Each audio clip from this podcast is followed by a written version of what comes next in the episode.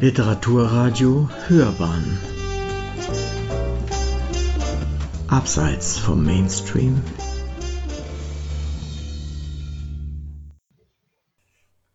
Lyrik Das Pennzentrum protestiert gegen das Aufgeben des Ehrengrabes des Lyrikers und Lektors Oskar Lörke. Pressemitteilung Darmstadt, 22. Juli 2021 nach einer Senatsentscheidung zur Vorlage des regierenden Bürgermeisters von Berlin, Michael Müller, soll das Ehrengrab des Lyrikers und Lektors Oskar Lörke aufgegeben werden. Dem in der Süddeutschen Zeitung veröffentlichten Protest unseres Kollegen Lutz Seiler gegen diese Entscheidung schließt sich das Deutsche Pennzentrum an. Dass ein fortlebendes Andenken von Oskar Lorke in der Öffentlichkeit nicht mehr erkennbar sei, wie es in der Begründung heißt, entzieht sich jeglicher Messbarkeit. Wie viel an vordergründigem Zeitgeist in diese Annahme einfließt, wäre zu überlegen, denn es lohnt sich sehr wohl, das Andenken an Lörke wachzuhalten. Mit der Machtergreifung der Nazis verlor er sofort seinen Posten als Sekretär der Sektion Dichtkunst in der Preußischen Akademie. Um dem S. Fischer Verlag, bei dem er als Lektor arbeitete, zu helfen, unterzeichnete Oskar Lörke eine Loyalitätsadresse an Hitler. Eine Handlung, die ihn krank gemacht hat, wie seine Tagebuchaufzeichnungen belegen. Von Schmach Ekel und Verzweiflung über das Teuflische spricht er darin. Mit Abscheu hat er die Gleichschaltung kommentiert. In seiner Lyrik beschreibt er die Nazi-Herrschaft mit drastischen Worten, die an Klarheit nichts zu wünschen übrig lassen. Was innere Emigration wirklich bedeutet, kann man an seinem Beispiel ablesen.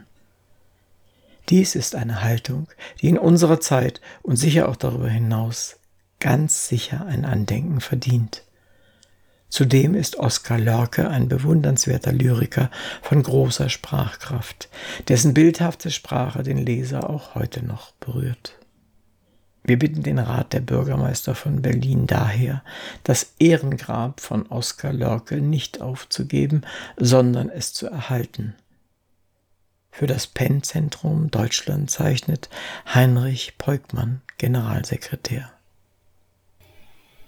Sie hören Auszüge aus den Gedichten von Oskar Lörke. Paradies Er schritt im Schlendergang und stieß auf Knochen eines Kolibris, der sich vom Baum den Bissen nahm zur Zeit, bevor die Sintflut kam. Es schloss so fern wie Schlaf gedacht, du musst nun durch die Wassernacht, und der schritt hinter dem Befehl wie durch das Schilfmeer Israel. Und jenseits klomm er lange fort, verdorrte Zeit stand unverdorrt, des Lebens Ton schien alt betont und längst auf Erden eingewohnt. Nur nirgend waren Menschen da bis er sich selber leiblich sah, zum Grund gebückt im Paradies auf alte Knöchlein eines Kolibris.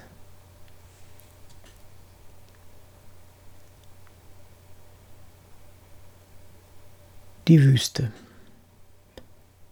Immer wieder schwillt die Wolke, immer wieder fliegt der Sand hinter dem Ende der Augenwege über den Wohnungen Fleiß und Verstand ist die Wüste müde zu fliegen und streut nieder, so deckt sie zu.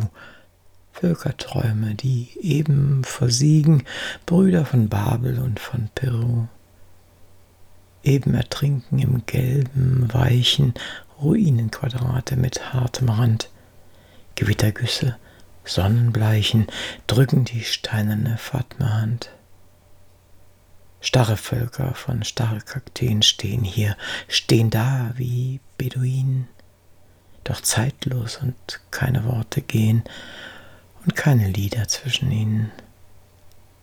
Und schon ist hundert Jahre leer der letzte reißende Wasserschlauch, und tausend Jahre schon steht nicht mehr die letzte Säule Rauch. Und schon wieder schwillt die Wolke und schon wieder fliegt der Sand und die Wohnungen Fleiß und Verstand hinter dem Ende der Augenwege.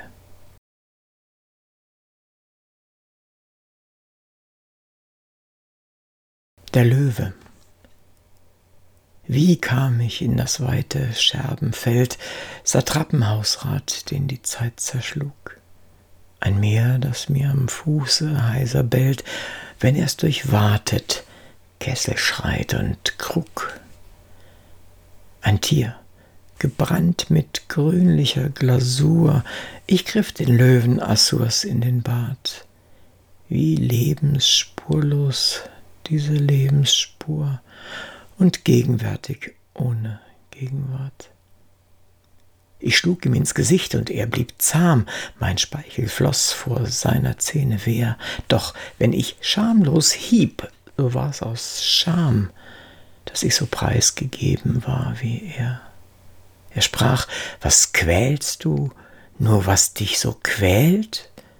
Du Gilgamesch erfuhrst im Gramgesicht, die Tage deines Lebens sind gezählt, die Tage deines Todes sind es nicht.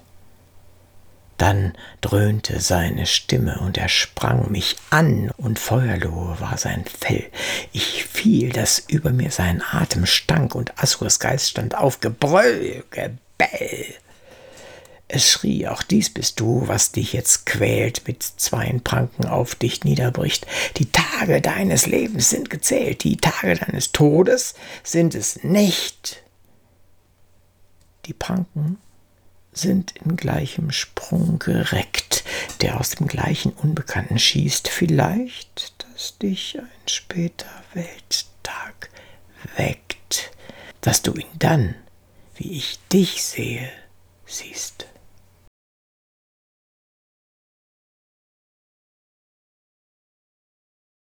Ich schnitze Spielzeugtiere. Mein Wandergeist, du siehst die Wolkenschiffe sich tiefer befrachten. Wohin? Zu Markt und Kauf? Hüte dich, die Tage traurig zu betrachten. Mein Sehnsuchtsgeist, du ziehst traurige Tage herauf. Die Wäsche vor dem Fenster bläht die Segel, und Segel mag mein Heimweh ballen. Doch schnell ist's wie im Sommerteich der Egel vom süßen Blut geschwollen abgefallen. Denn ob die Lichter ihre Bahnen steilen, ob sie den steilen Einfall wieder schrägen, das Holzmehl staubt im Werkelgang der Sägen, im Eisendrehen und Schliff der Pfeilen. Und wenn ich nach dem Wintersausen im Windbruch harte Stubbenrode, wo meine Sonnentiere hausen, da bin ich nicht im Leben und im Tode. Und meine tausend Dromedare, die Däumlingsscharen der Kamele, es wärmt kein Fell, die Spielzeug waren, und innen wärmt sie keine Seele. Doch Mammutfuß und Reißzahn kannten in mancher Nachtqual meine Knochen.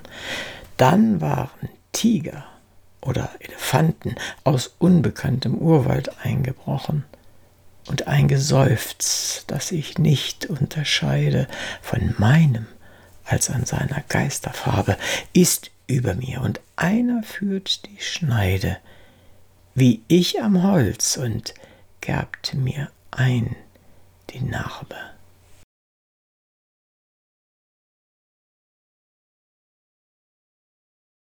Der große Pflug. Von oben an bis unten aus. Eins. Der Unsichtbare pflügt, wer kann ihm wehren, wie roh der Berg der Scholle niederhaut, bis selbst die Falkenaugen sich von Leben leeren und selbst das Hundeohr sich leert von allem Laut. Der Schatten schlug voran dem Riesenpfluge, dann, wenn er wandte rückwärts alles Land, Die Scharsow Blut mit ihrem untern Buge, durch Wolkenblitze schnitt der obere Rand. Die Furche warf die Reiter aus dem Bügel, die Glocken schluckten köpfings ihren Klang, und Stadt um Stadt ist schwarzer Maulwurfshügel und Wald um Wald gestriemter Maulwurfsgang. So schweigt das Reich am Saum der Sternenstaate.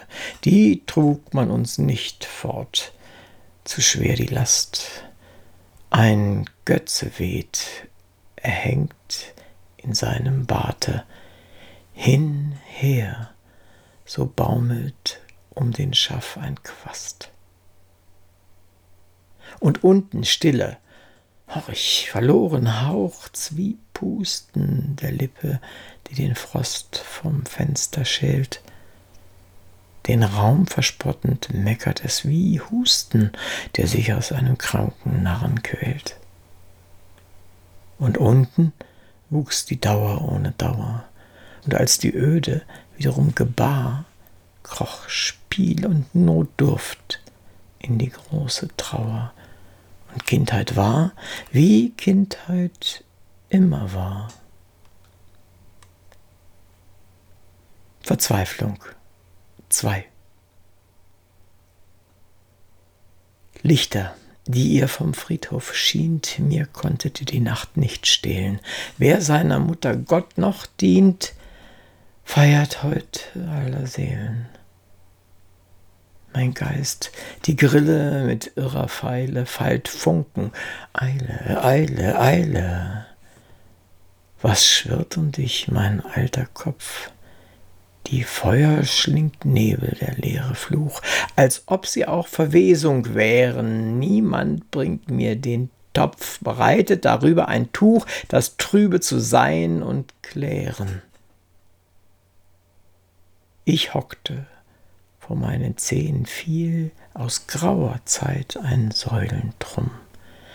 Was ist es, was im Ohr so schrill? Es ist betrübt und ohne Ziel. Ich schreie laut und frage stumm, das Altern dröhnt wie Flutfall schwillt.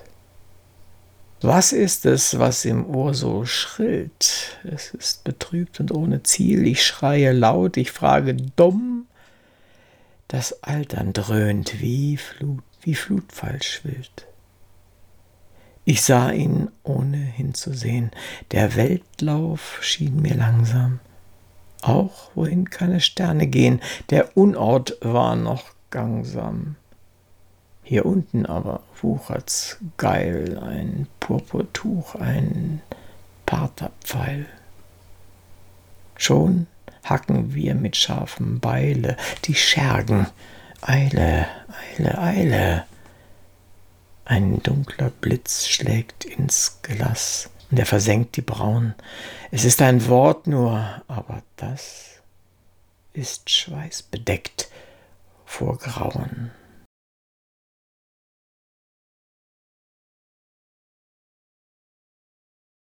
Brache 3 Die Kleinen fragten, wo die Käuze nisten, die Großen, Kleinen dann, was einst geschah. Sie drängten um vermorschte Kleiderkisten und schlotterten in alter Tunika. So kleidet ihr die Sehnsucht denn vergänglich und stellt der Ewigen den Fuß zum Fall. So wisst ihr lächelnd euch denn unzulänglich, backt ihr aus Moder den verlorenen Sonnenball. Ihr ahnt das Furchenweh im Eulenzuge, wenn er den tiefen Vollmond je zerpflückt. Denn ihr erwuchset unterm großen Pfluge, sein Spukbild auf der Flucht hat euch genügt. Und euch sind falsche Richter aufgestanden, ihr Asmodeus hat das Spiel gebraucht, dass sie ums Haupt euch Schadenkränze wanden, aus Quecken die sie in den Kot getaucht.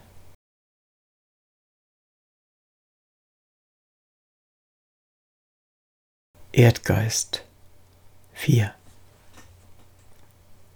Ihr wusstet, die euch gediehen, die nährenden Halme und Knollen sind euch für kurz nur geliehen, denn bald im Erdgeist verschollen. Und wenn sie hinter kleinen Pflügen nun farbig aufs Neue entbrennen, so könnt ihr den Geist in den kindlichen Zügen nur langsam wieder erkennen. Und ihr geht ihn aufzuführen, in den Stall eurer Meere zäumen. Den Sinn mag der dumpfe Nachbar nicht spüren. Pflückt ihr den Sinn, den Mai aus den Bäumen? Dann Sommer vor dreihundert Sommern, Baum um Baum verzieh, und unter uns Armen die Frommen sinken zu euch aufs Knie.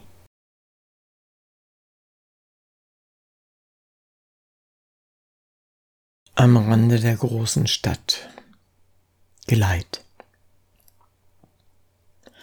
Soll denn die Fremde schon beginnen, wo der eiserne Schwung der Maschinen nicht schwingt?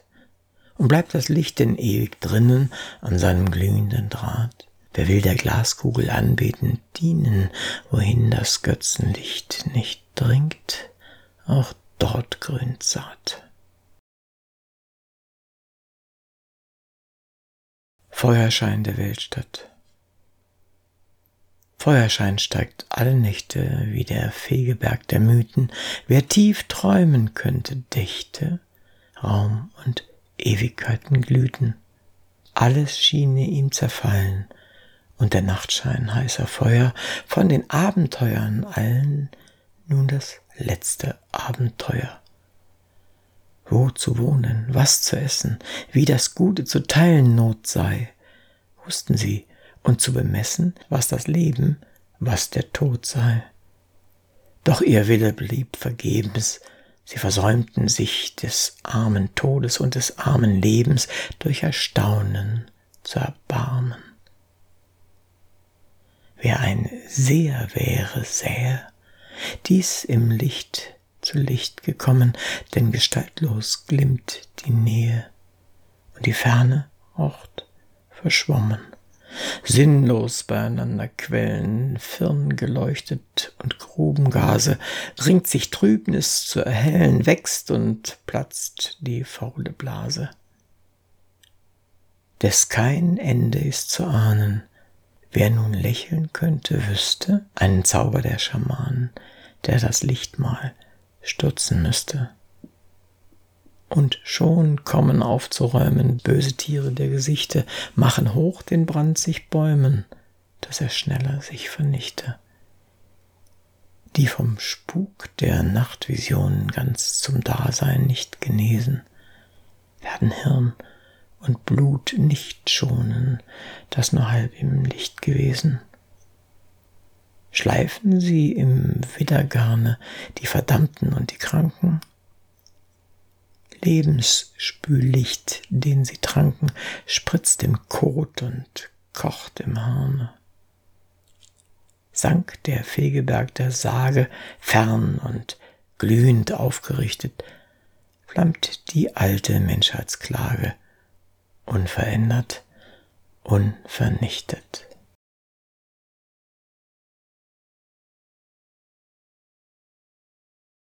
Drunten die Unterwelt wächst in die Ohren. Am Radio durch Europa geht der Zeiger nach ein Trostgebet in einem Berg Vergangenheit verloren. Gregorianische Litanei. Bei gelbem Wachsschein füllt die Stollen gepresster Chorklang Orgelrollen. Die Lava dröhnt, bald kracht sie frei und Weihnacht ist? Es war, als sei Marie Kind noch nicht geboren.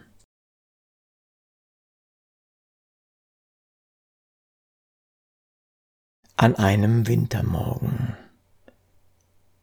An einem Wintermorgen.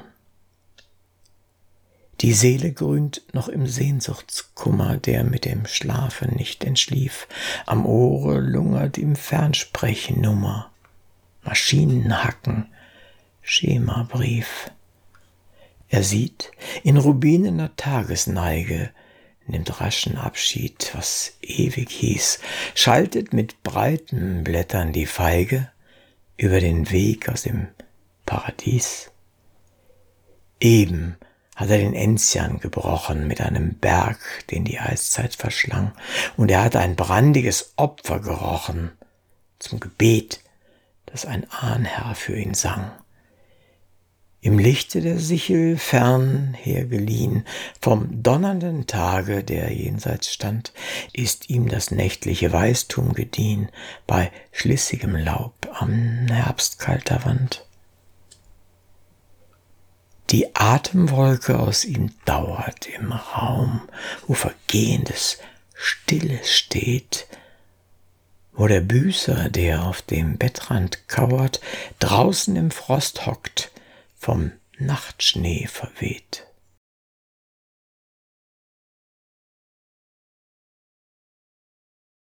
Die weite Fahrt. Schon reißt der Schattenfluss, schon überdrängen in Scharen meinen Tisch die Möwen. Hell sangen die Bücher, die bei mir waren, nun sammelt die Flut aller heimatlosen Stimmen der Löwen. Vorbei sind längst die Ufer der Heron, Säulenhöfe brennen, steinerne Genien und Ungeheuer, als gebär sie nochmals der innere Himmel erlohen. Aber das war der unwiderrufliche Abschied im Feuer. Länder dann wie Balladen mit Kaisern und Rittern, Mond unter Baldachinen, Sonnen in Karossen, überall rotteten Knechte hinter den Gittern und sie prüften heimlich die Feste der Sprossen. Andere Reiche reihten sich immer ferner und blasser. Sie hoben sich mühsam und kurz noch zur Kimme und als die nichts mehr sah als Wasser und Wasser da löste sich in mir die Stummheit zur Stimme. Befahre zu deinem Glücke die Flut, die keiner kennt, hinüberführt eine Brücke, aber die Brücke brennt. Die Nacht ruft nach dem Fergen, er soll den Ruf begreifen. Weinpflanzen wird man wieder in den Bergen, pflanzen wird man und dazu und dazu pfeifen.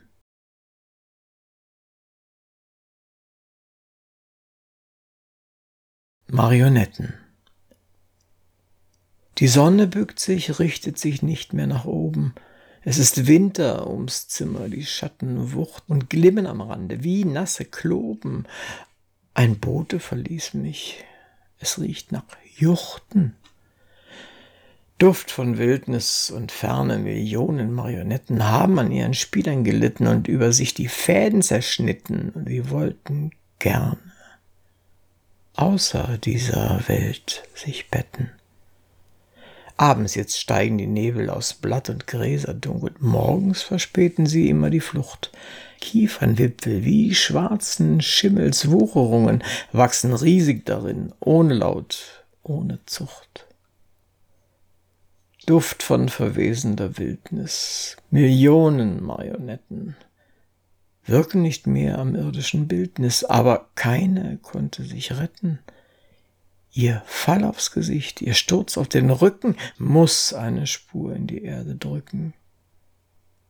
Wollen erlöschen die niederbrennenden Feuer der himmlischen Schluchten? Einer klimmt aufwärts die seligen Böschen, der ganze Weltraum riecht nach Juchten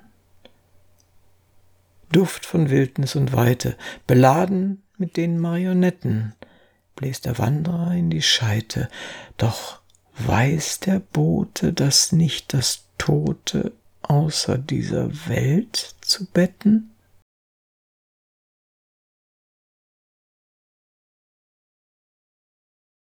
Und zum Schluss noch ein Gedicht, das heißt Genesungsheim. Was schlug man diesen zum Krüppel? Er dachte hinter der Stirn, da öffnete ihm der Knüppel den Schädel und Hirn war nur Hirn. Warum haben Jauche Humpen dort jenen die Augen verbrannt? Sie haben einen Lumpen einen Lumpen genannt. Warum schweigt dieser im Knebel? Weil sein Gewissen schrie. Wes Kopf sprang zum Reiche der Nebel, dessen Gurgel vor Ekel spie. Sie hörten Auszüge aus Gedichten von Oskar Lörke. Es sprach Uwe Kulnig.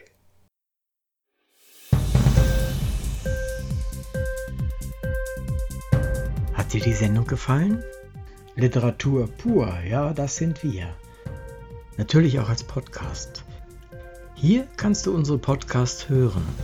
Anchor, Spotify, Apple Podcast, iTunes, Google Podcasts, radio.de und viele andere mehr.